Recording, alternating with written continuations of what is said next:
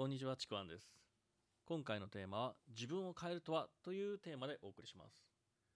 自分を変えるとか、まあ、人生を変える、まあ、そういう言葉ってよく、ま、聞くし、まあ、変えたいっていう人は本当に山ほどいると思うんですよね。で、その自分を変えるとか、そういう方法っていうのも、まあ、例えばコーチングのワークとか、まあ、スピーチュアルのアプローチとか、そんな風にね、今いろんな効果的なものってたくさんあるんですよね。ただ、そういうものたくさんあるんですけども、本当に変われるかどうかって本当本人次第っていうところあるんですよね。で例えば、まあ、僕が主催してる運営してるコミュニティとかにもここに参加したら私変われますかっていうふうに聞かれることもやっぱりあるんですよね。でもそれに対しての答えって変われますよではなくてもうあなた次第って答えでしかないんですよね。どんなにあのいい方法があってもやっぱり最終的には本人次第なんですね。だから変わるための方法とか知識っていうのは、まあ、人に聞いたりしてね人に頼ることっていうのはできるんですけども本当に最終的に変わることは人に頼ることってできないんですよね。自分自身でしか変われないっていうところ。でよくですねまあ変わらなくていいのあなたはあなたのままでいいっていうようなこういうなんかね言い方もあるんですけどもただこの言葉もその言葉だけで捉えてもあんまし意味がなくてちゃんと目的を捉えないとこの本当の意味って捉えられないんですよね。でこの言葉ってあのいい言葉なんですけども正直その目的によるとその人の状況や段階環境によってやっぱ違うんですよね。使っていい場合と使って悪い場合というか。例えば今の自分自身を否定し続けて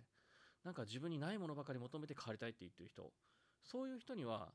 一旦必要な言葉なんですね。今のあのあの今の自分あなたのままでいいっていう今の自分を見つめるあの認めるっていうこと。それはすごく大事なんですよね。あのというのも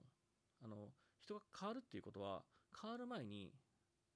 今の自分を否定しないっていうことは大前提なんですよね。それを否定したまま変わってもあのなかなかね先に進めないですね。一回終わらさないとまた進んだ先に同じことでつまずいたり戻っちゃうんですね。だから最初にそこをクリアするためにが必要なんですよ。だからその言葉ってすごくいい言葉なんですけどもただその上で僕が思う、まあ、あくまで僕が思う変わるっていうことなんですけどもまあ、変わりたいとか変わるっていうことはあの、まあ、今の自分を認めた上ですよ。その上で言うと違う自分を選択するっていうことなんですね。今の自分とは違うもの。今の自分の先。で何かを選択するっていうことはあの決めるっていうことと同じなんですけども何かを決める選択するっていうことは選ぶってこと同時に何かを捨てるっていうことなんですね。この今の自分の先変わった先を選ぶんであれば今までの自分今まで自分で決めてた自分の枠制限。これを一旦捨てないと無理なんですよね。だからもし変わるっていうんであれば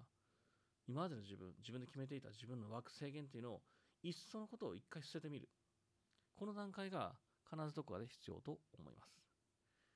ということで今回はですね、まあ、自分が変わるということの、